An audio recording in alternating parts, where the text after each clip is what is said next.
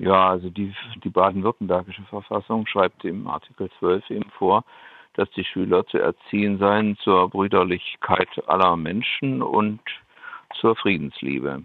Und das sehen wir nicht gegeben, wenn man sie mit solchen Ereignissen und mit solchen Angeboten konfrontiert. Vor allen Dingen, und das ist ja für uns das Wichtige, das ist ja eine Gemeinschaftsschule, also die Schüler sind bestenfalls 17 Jahre alt. Also mit 16 ist da normalerweise die 10. Klasse erreicht. Und das ist natürlich eigentlich viel zu jung für die Karriereberater. Ne? Da durften die ja eigentlich gar nicht sich äh, um diese Menschen kümmern. Denn es gibt ja tausend auch internationale und auch nationale Forderungen, also von internationalen Institutionen wie der UN-Kinderrechtskonventionsüberwachungskommission, dass eben die Werbung bei Kindern unter 18 auf jeden Fall nicht stattfinden dürfe. Diese selbe Forderung hat übrigens auch letztes Jahr die Kinderkommission des Deutschen Bundestages, in dem alle Fraktionen vertreten sind, einstimmig erhoben. Und dagegen verstößt die Jenger Schule, würde sie auf jeden Fall verstoßen, wenn sie der alleinige Veranstalter wäre. So ist auch in der Antwort von dem Rektor ist natürlich schon die Rede davon, erstens erstens, wir haben sie nicht eingeladen und zweitens,